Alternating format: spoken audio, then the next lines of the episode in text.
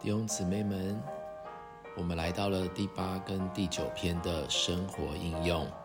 在提前三章十五节给我们看见，教会乃是神的家，神在这个时代独一的工作，就是要将他的儿女在一地一地建造在一起，成为他的家。为此，今天我们都需要认识神的心意。好明白我们到底为什么而侍奉，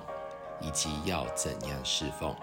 其实行的路，第一，我们要先将自己摆在召会中，无论召会的光景是软弱或是刚强，我们必须看见我们的侍奉或传福音无法单独。第二，我们要学一个厉害的功课，伏在元首权柄之下，让主做主，承认他的地位。在一切事上受他管制。第三，我们还要很厉害的学破碎的功课，叫我们能和弟兄姊妹联络的合适，使我们学习依靠弟兄姊妹活在神面前，使我们能侍奉神。再者，我们还要一直操练活在神面前，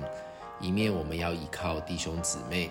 一面呢，我们还要自己学习活在神的面前。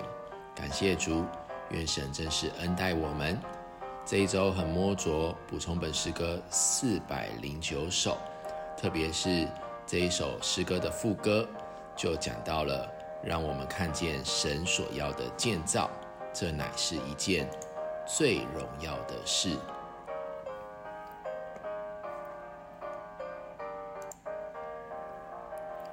哦，主啊！更多来涌流我们生活意义，逆境我们里面用意都是为着流，主装我装更多，借着生命你才能得着找回你心所渴慕的家。